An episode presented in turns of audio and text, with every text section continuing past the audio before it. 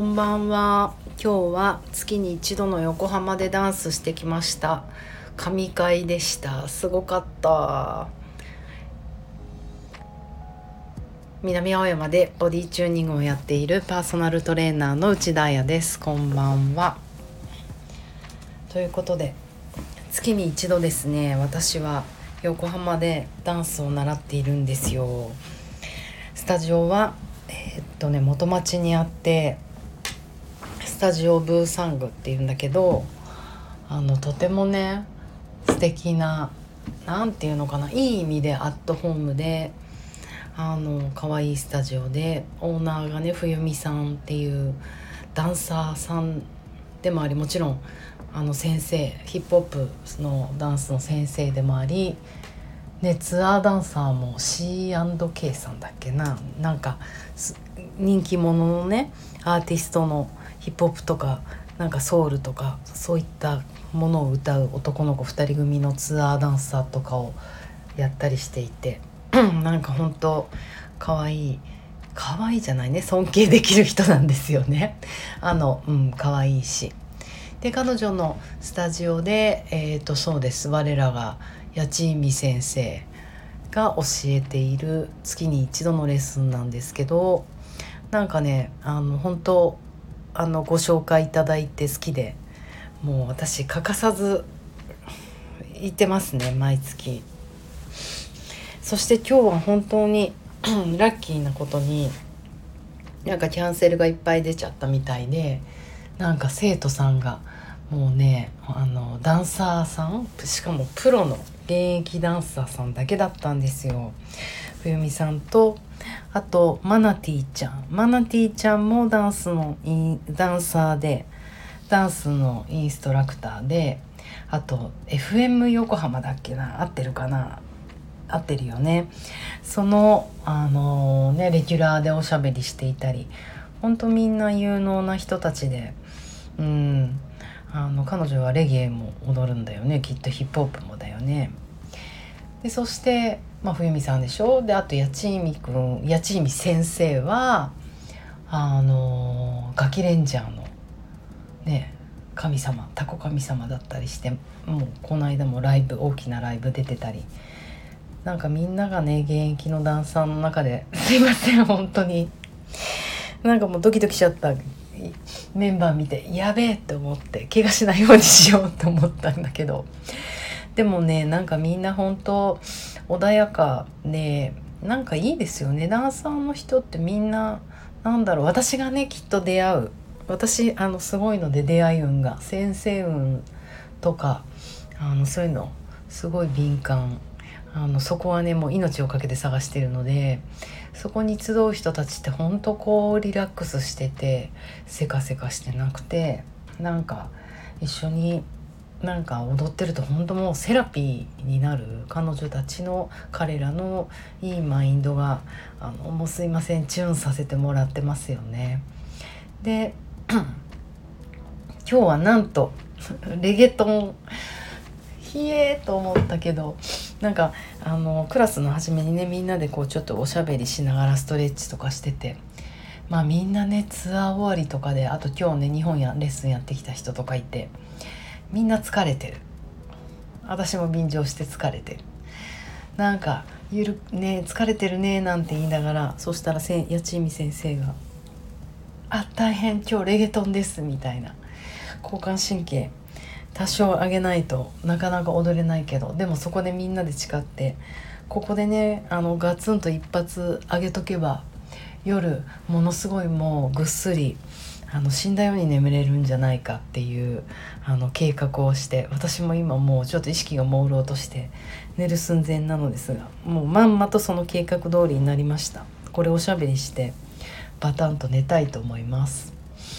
そうそのでレゲトンってねあのね聞いたことない人はあると思うんですけど私もちょっとすいません詳しく説明できないですけどレゲエのダンスホールっぽいものがスペイン語で歌われてるやつ と解釈しててなんだろう発祥がきっとそういうスペイン語圏の何プエルトリコとかバハマとか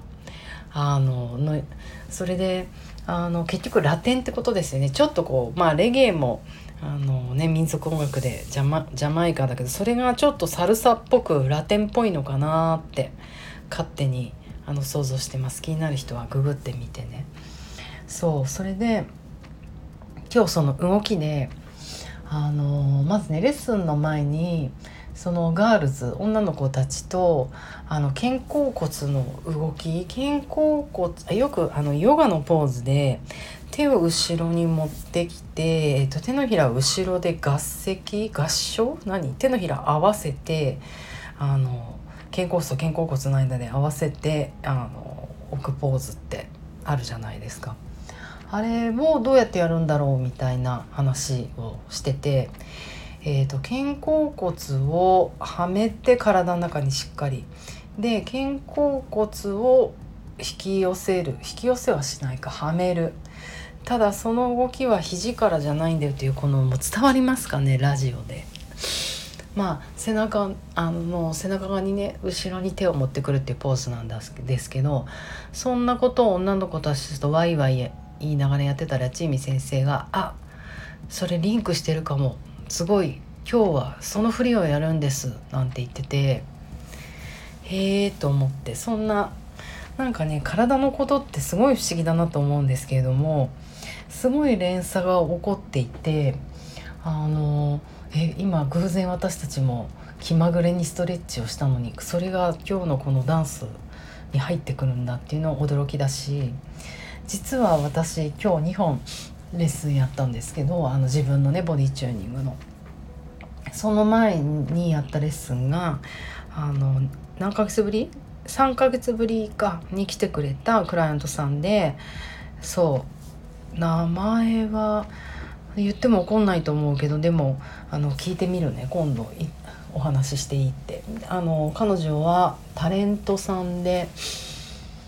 モデルさんでもう社長だね今。起業家？すんごい素敵なすごいあの何て言うのか自立したかっこいい女性なんですけど彼女がその3ヶ月来れなかったのは足の指をねあの捻挫捻挫じゃないなひびが入っちゃったんですよね。で結構それが思った以上に痛くって歩いたりするのも気になるから運動できなかったっていうことででもそうこうしてるうちになんか体のラインがちょっと違ってきたような気がする太った気がするからって言って駆け込んできてくれてでいろいろどうなの？なんて話を聞いていたらやっぱりもう彼女たちはプロフェッショナルですからね表に出る。自分の体をもうすごいすごい研究しててその変化に敏感というか。で彼女の悩みの筆頭があの背中の首と背中だから僧帽筋のとこですよね。その付け根の辺り肩甲骨と肩甲骨の間の筋肉が筋肉じゃない肉がついてきたっていう。まあねあのみんなが持つ悩みですよね。こう猫背になってきて、うん、でやっぱりそれと同時に背中が盛り上がって上がってきて猫背になると同時にあのハートセンターの胸の胸骨が落ちるんですよね。典型的なこの猫背の感じって。なので今日レッスンであのそれだうんなんかいろいろやってった中で調整してたのってやっぱりその猫背になることで肩甲骨と肩甲骨が離れて上がっちゃうんですね上に。なのでその肩甲骨と肩甲骨を背骨の方にグッと寄せてってで背中側を下げて胸骨を上げるまああのヨガやってる人だったら baby cobra っていうポーズあるんですけどあの太陽礼拝の中に入ってる床で寝たまま反るやつねあの形をあのなんか modification いろいろやってうまい具合にあの取れるようにしてやってったら本当にすごいすごいたったね60分でこんなに体って変わるんだ思い出すんだっていうぐらい変わってなんかびっくりしました私の方が。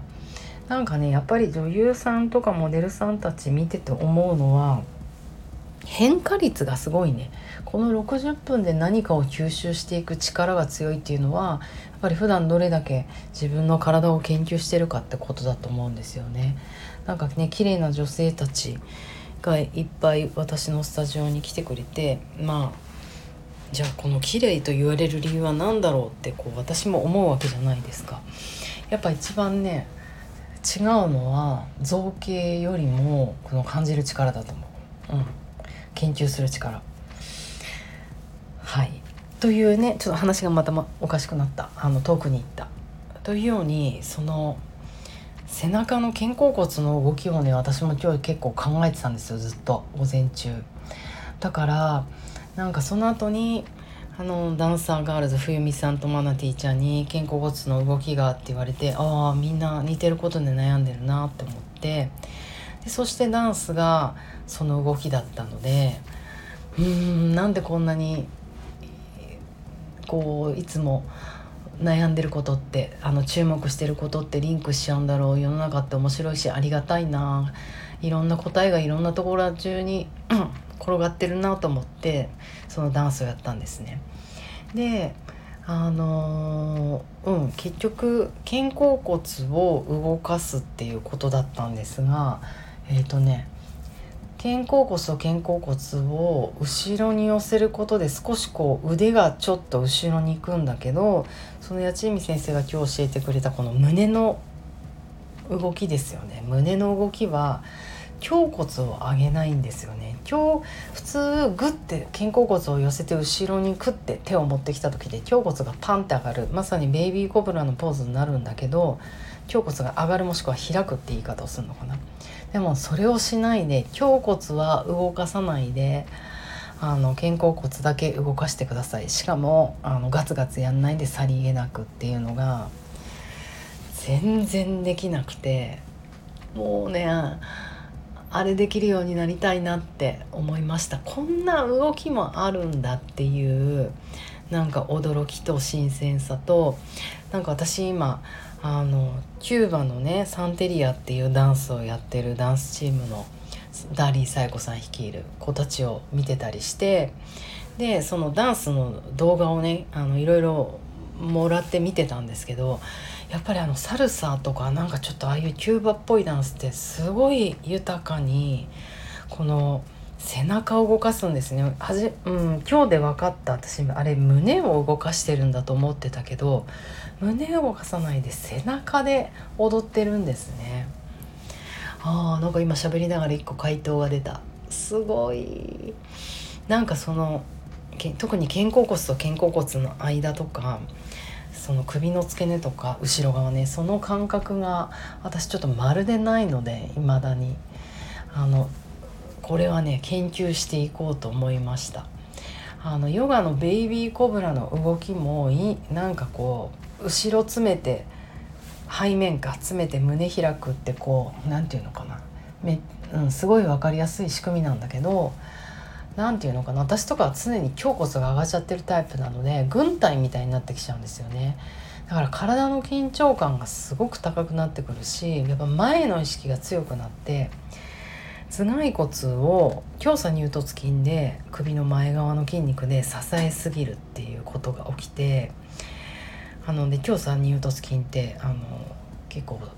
自律神経とすごく直結してるので強鎖乳突筋が張ってると交感神経やっぱり優位になりやすい。違うな。